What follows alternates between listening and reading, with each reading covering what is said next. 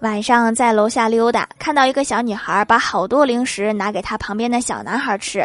小女孩的爸爸假装吃醋，说：“给我留点呀，好歹我也是你上辈子的情人。”小女孩看了看他爸，叹了一口气说：“都上辈子的事儿呀，还提这干啥？看来还是小鲜肉更吸引人一点。”